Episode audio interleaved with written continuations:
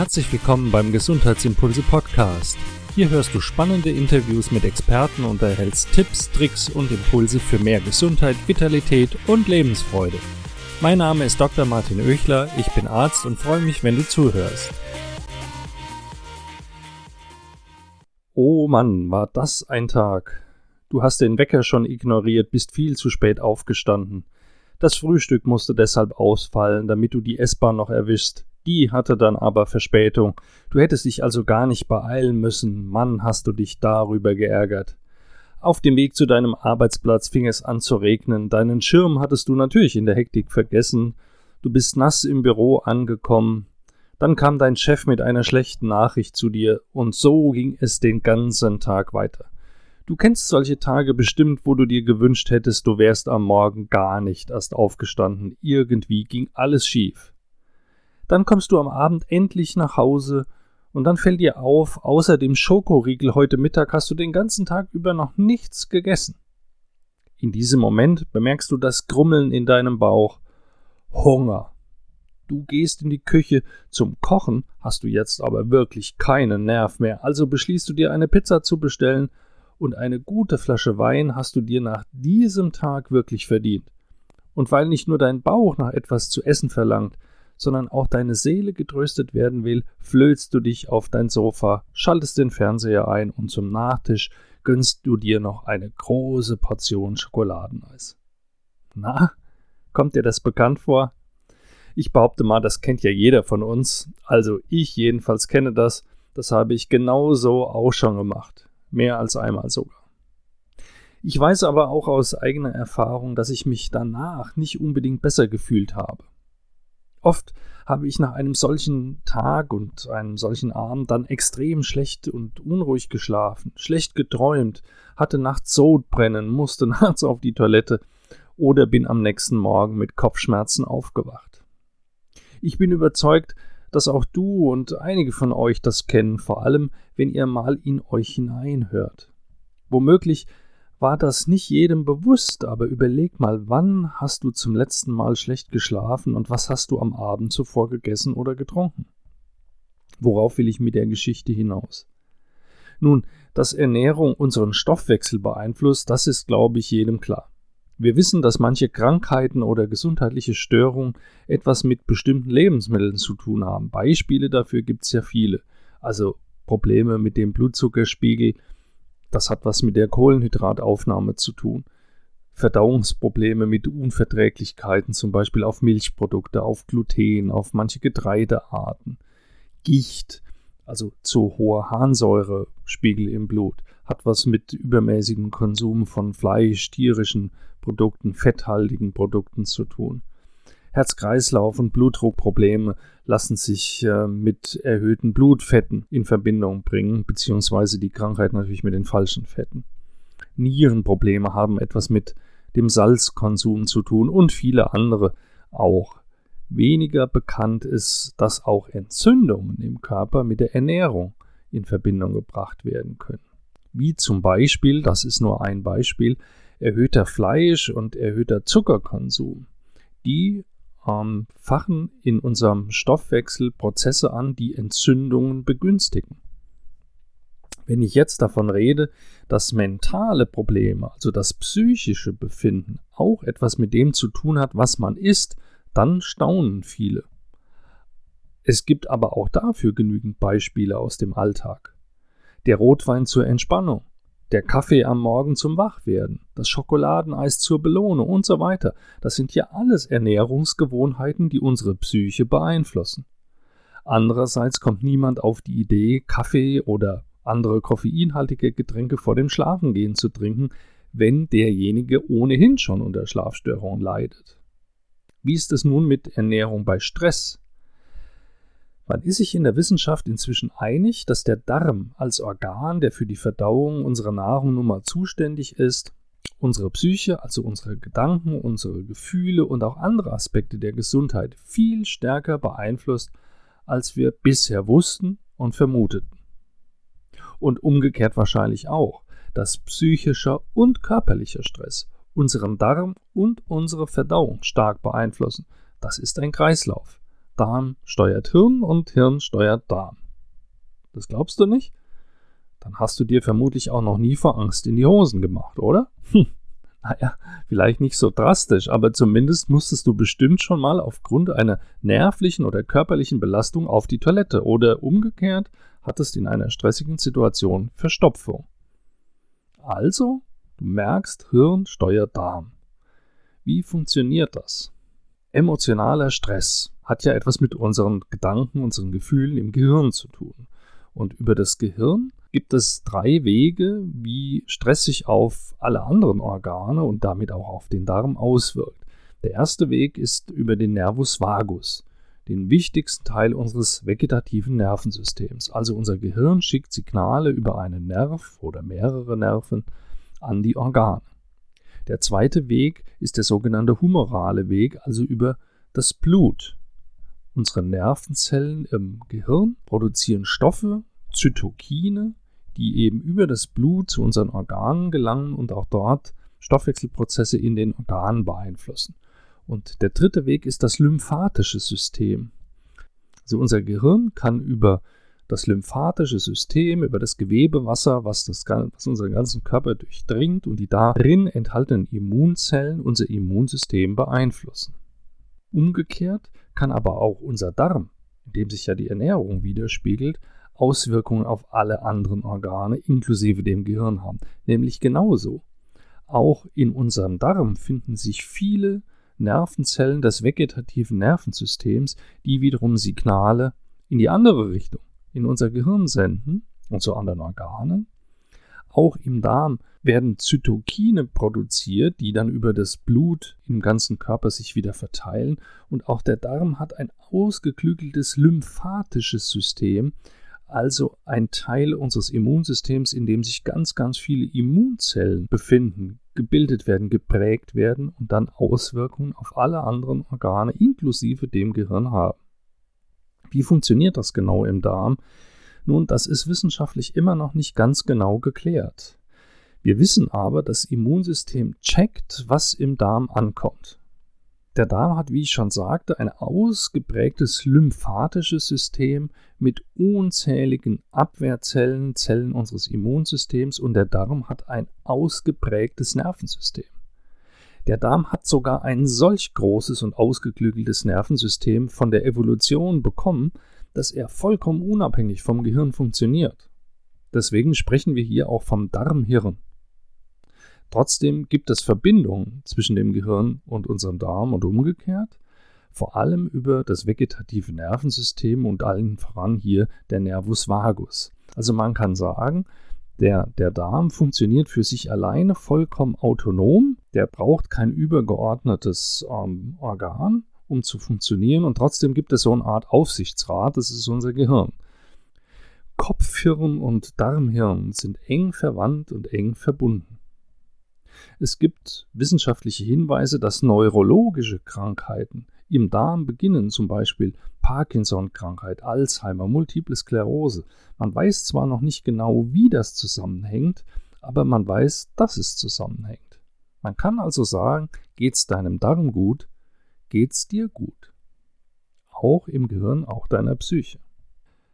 Bei der Darmfunktion spielen die Darmbakterien eine herausragende Rolle. Das gilt inzwischen als wissenschaftlich gesichert und ist vollkommen unstrittig. Zwei Kilogramm Darmbakterien hat jeder von uns im Darm. Zwei Kilo Bakterien. Ach du Kacke. Das bekommt jetzt eine ganz andere Bedeutung. Man kennt inzwischen anderthalbtausend verschiedene Bakterienarten, die hat aber nicht jeder von uns. Ein einzelner Mensch hat circa 160. Interessant ist, auch das weiß man aus wissenschaftlichen Untersuchungen, dass Menschen der Urvölker, also zum Beispiel Indianer im Amazonasgebiet, die ein Leben als Jäger und Sammler führen, oder die Hadza in Tansania, eine viel größere Vielfalt des Darmmikrobioms haben. Der moderne Lebensstil vernichtet eher Darmbakterien. Dazu gehört stark verarbeitete Nahrung mit viel Zucker, vielen Kohlenhydraten, vielen gesättigten Fetten, eher wenig Eiweiß und vor allem wenig Ballaststoffe, wenig sekundäre Pflanzenstoffe. Dazu gehört sicherlich auch ähm, ein Übermaß an Alkohol, das Rauchen, Medikamente, allen voran Antibiotika, die natürlich auch immer einen Teil unserer Darmbakterien zerstören. Man macht Zuckeraustauschstoffe, chemische Zusatzstoffe der Nahrung dafür verantwortlich, dass Darmbakterien geschädigt werden, aber eben auch Stress, und zwar körperlicher und psychischer Stress, Schlafmangel. Die Wissenschaft vermutet, dass das Mikrobiom, also die Darmbakterien, umso vielfältiger sind, je natürlicher und vielseitiger unsere Nahrung ist. Auch wenn das noch nicht so ganz geklärt scheint, auf jeden Fall werden die vorhandenen Darmbakterien dann besser ernährt, wenn wir uns möglichst natürlich und vielseitig ernähren. Was heißt denn nun vielseitige Ernährung? Also ganz sicher ist, dass die Darmbakterien viele Ballaststoffe benötigen. Und die kommen aus Pflanzenkost, aus Gemüse, Obst, aus Vollkorngetreide. Aber eben auch eine möglichst vielfältige Ernährung. Was heißt das für dich? Probier einfach auch mal Neues aus. Iss Gemüse, iss Obstsorten, die du vielleicht bisher nicht kanntest. Das Angebot heutzutage ist groß und probier einfach mal was Neues aus. Du regst deine Darmbakterien an, mal Dinge zu verdauen, die sie bisher nicht kannten. Fermentierte Lebensmittel. Fermentiert bedeutet durch bestimmte Bakterien vergoren, das ist ein Stück vorverdaut, also das bekannteste Beispiel dafür ist Sauerkraut, aber eben auch im Joghurt mit lebenden Milchsäurebakterien, im Kefir, das sind fermentierte Lebensmittel bitte sei vorsichtig mit Antibiotika. Nimm die wirklich nur, wenn es unbedingt sein muss. Das gilt aber auch für viele andere Medikamente. Schlafe ausreichend. Auch Schlafmangel hat Auswirkungen über dein Nervensystem auf den Darm. Versuche alles, um körperlichen und psychischen Stress zu reduzieren. Körperlicher Stress sind Entzündungen, körperlicher Stress ist aber auch Übertraining, zu viel Sport, zu viel körperliche Belastung. Auch das kann eine Stressreaktion in deinem Körper verursachen. Da ist auch noch die Sache mit der Hygiene. Übertriebene Hygiene führt dazu, dass unser Immunsystem eher schwächelt.